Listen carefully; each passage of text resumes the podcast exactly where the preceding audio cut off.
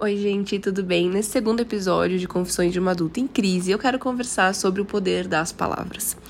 É, eu já escutei na, ao longo da minha vida diversas vezes que palavras são só palavras. E eu falo muito para os meus pacientes, já falei várias vezes aqui também, que é, uma frase que para mim é muito importante é leve em consideração as palavras, mas acredite nas ações. E quando eu falo leve em consideração as palavras, é porque trabalhar com palavras né? Eu escuto pessoas o dia inteiro e escuto pessoas em discursos diferentes, em realidades diferentes, de gêneros diferentes, de percepções sobre a existência diferentes. E trabalhar com isso me fez entender muito da responsabilidade das palavras. Não só daquelas que eu digo, e não só no papel de psicóloga, mas como ser humano, e também a responsabilidade das palavras que são ditas para nós. É, isso é algo que com a idade, com a maturidade, com a clínica, eu venho percebendo cada vez mais. E muitas vezes a gente perceber coisas das quais a gente às vezes não se dava tão, com, tanta é, conta antes faz a gente revisitar algumas coisas que a gente nunca imaginou serem é, pautas na nossa cabeça. Então, eu acredito que a gente mova muito é, apenas com palavras, né? Apenas entre aspas.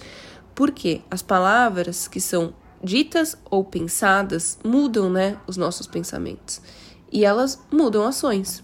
Então, aquilo que a gente fala para o outro pode mudar pensamentos daquela outra pessoa e pode mudar ações dessa outra pessoa. Palavras que a gente diga pode mudar também pensamentos nossos e ações nossas e por aí vai. É, e é difícil a gente entender até onde às vezes ir com as nossas palavras. É difícil a gente às vezes assumir a autorresponsabilidade daquilo que foi dito por nós. Às vezes a gente pensa muito mais que a gente queria voltar no tempo e apagar algo que a gente disse uh, do que entender o porquê daquilo, né?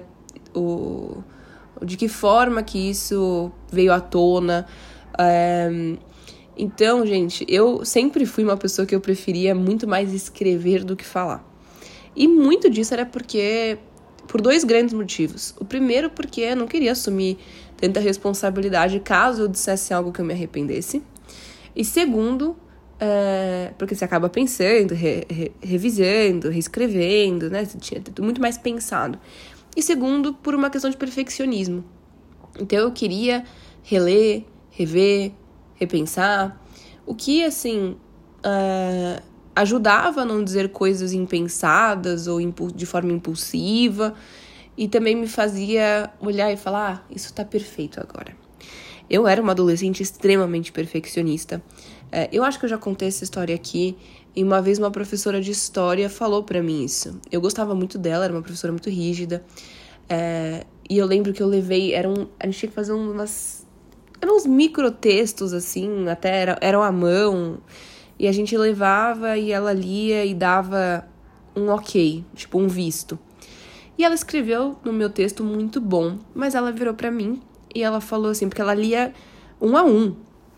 E ela, é, com você ali sentado do lado dela, e ela virou para mim e falou assim: Olha, o seu texto realmente está muito bom, mas você é perfeccionista demais, isso vai te prejudicar na sua vida.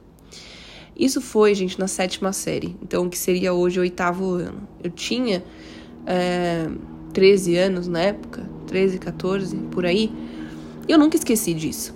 E ela tinha razão, isso me prejudicou muito, porque eu tinha medo das minhas palavras, eu tinha, e não só medo de desagradar, mas medo muitas vezes de perceber até o que eu estava sentindo e pensando, porque isso poderia fazer é, eu ter que me posicionar como uma outra pessoa. Eu tinha medo dos julgamentos, julgamentos alheios, eu tinha medo de que as pessoas pensassem coisas ruins de mim, me zombassem, me achassem ridícula. E eu sei que a grande, assim, grande maioria, eu não sei, mas muitas pessoas passam por isso. E é muito difícil a gente aprender a colocar limite, é muito difícil a gente se sentir desagradando as pessoas pelas nossas verdades ou é, aquilo que a gente sente e acredita. E dói muito falar, mas dói muito ficar quieta também. E a gente às vezes não sabe qual que vai doer mais. Eu hoje acredito que tenham coisas que valem a pena serem ditas e tem coisas que valem a pena serem mais elaboradas. É, no entanto, eu acho que ficar quieta sempre no final, a longo prazo, médio prazo, costuma sair muito caro. É, eu, infelizmente, às vezes peco pelo lado de falar demais, eu sei, e nesse sentido eu também venho aprendendo muito com isso. Então, é difícil a gente ver uma pessoa que se sente equilibrada em relação a isso. É, que se sente falando na medida e ficando quieta na medida. Normalmente as pessoas têm uma autopercepção que não é 50-50. E sim que ou falam demais ou ficam quietas demais.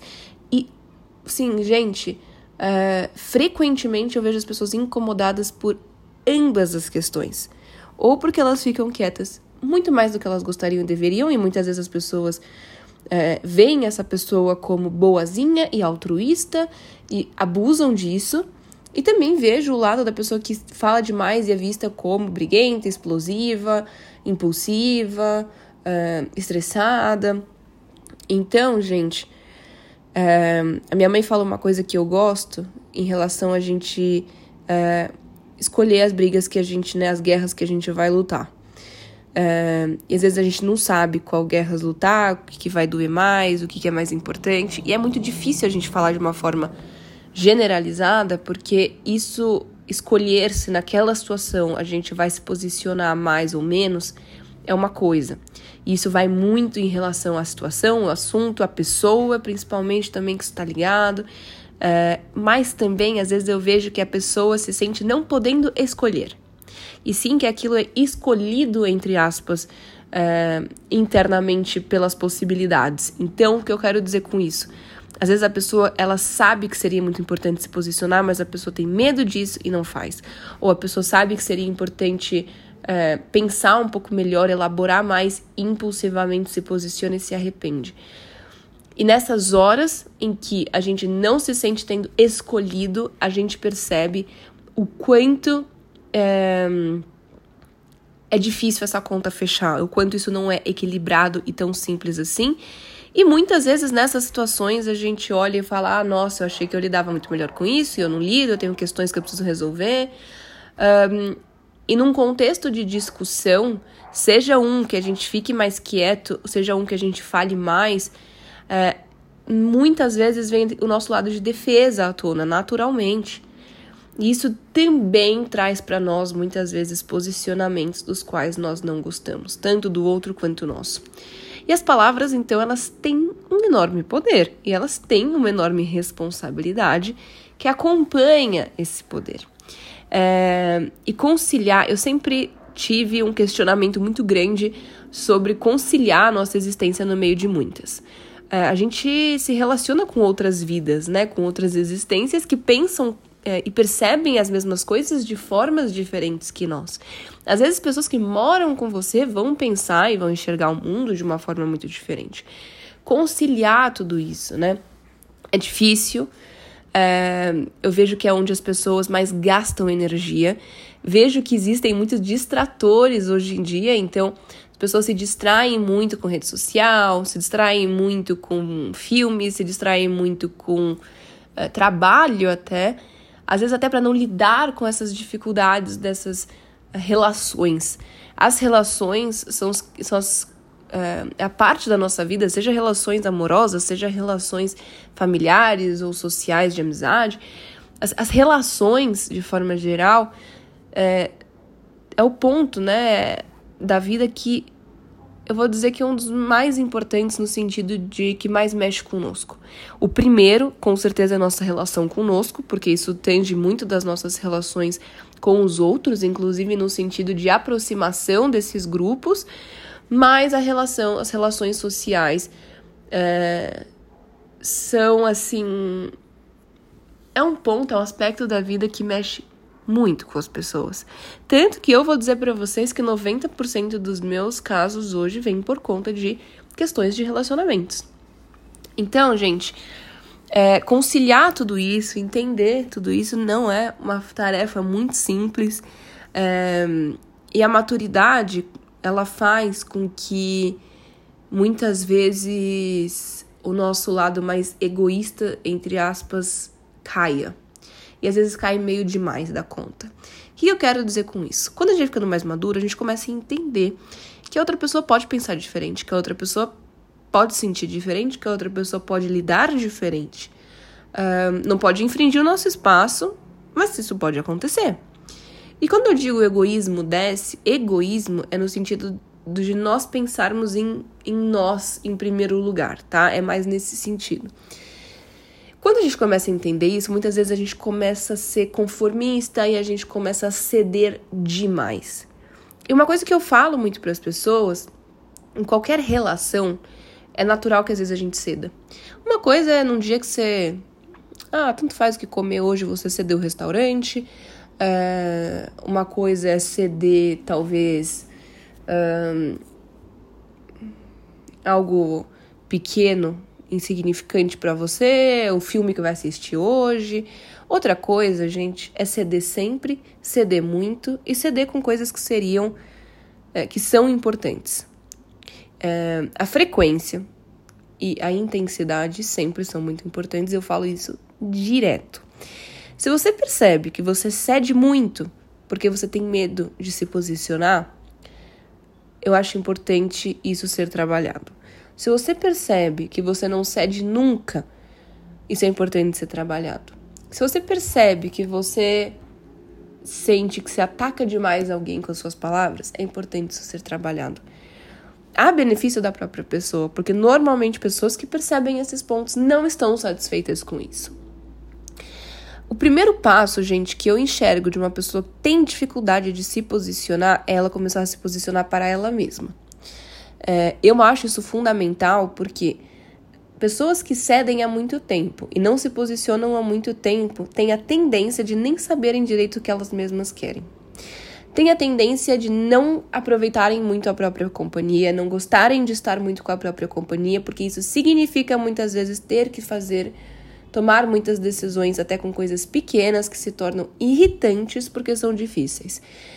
Então, começa se posicionando com você, com coisas pequenas, coisas mais fáceis e principalmente assim, por exemplo, né? Ah, então hoje eu vou jantar comigo mesma.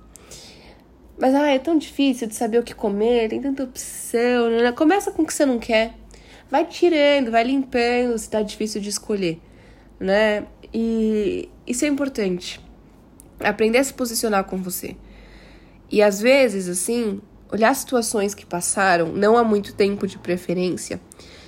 E o que hoje você falaria? Por que, que você acha que você não disse? Qual era o medo que você tinha que o outro dissesse? O que, que você diria caso essa pessoa fizesse isso que você tem medo? O que, que isso significaria caso isso acontecesse? É, o quanto essa pessoa respeita o teu lado individual de enxergar e, e é, sentir as coisas. Então, tudo isso eu acho que é fundamental. Eu acho que a gente pode cuidar muito das pessoas com palavras. É, hoje em dia as coisas são superestimadas, em grande maioria das vezes. É, o cuidado, o acolhimento, ele pode vir muito com as palavras e muito com gestos, e nem tanto com as coisas. Eu sempre fui a pessoa de agradar e de cuidar com coisas. E também a psico me ajudou nesse sentido a perceber que muitas vezes a gente não precisa solucionar e resolver para estar acolhendo, estar cuidando.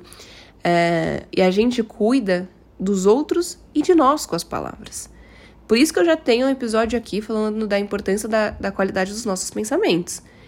Se você acha que não vai acontecer nada de você ficar se criticando, se punindo mentalmente, eu te garanto que vai. Então, cuida de você com as suas palavras antes mesmo de você ficar buscando cuidar de você com ações. Às vezes eu vejo as pessoas brigando muito com os hábitos delas para terem hábitos melhores. E aí, assim, é, é crítica, é punição, é pensamentos ruins, é hábitos que eram para ser bons e se tornam ruins. Gente, aí de verdade não vale de nada, né? Se você vai para academia para ficar olhando e falando: nossa, meu corpo é horrível, nossa, eu tô aqui porque eu quero alcançar tal padrão de estética que eu nunca vou conseguir. Ai, tá vendo? Eu venho sempre não consigo nada. Ai, o outro pega muito mais peso ou corre muito mais. Se você vai para isso, te garanto que vai ser um saco ir.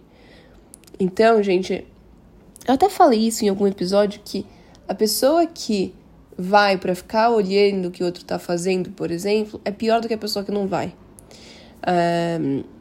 Então é muito importante a gente entender o quanto os nossos pensamentos eles vão mudar a relação que a gente vai ter com as mesmas coisas na vida. E as palavras também. As palavras ditas de nós para nós e de nós para os outros. É... Por isso que um ponto-chave nas, nas relações é a comunicação. Trabalhar a comunicação, eu acredito ser uma tarefa muito individualizada, de, de dinâmica para dinâmica, mas eu acho que esses pontos a gente pode dar uma generalizada, porque é, isso funciona para todo mundo, né? Assim, todo mundo é forte, mas vocês entenderam. É, agora, sim, última coisa que eu acho que é importante falar sobre o poder das palavras, a responsabilidade e tal. É, quando a gente escolhe as nossas palavras, às vezes a gente.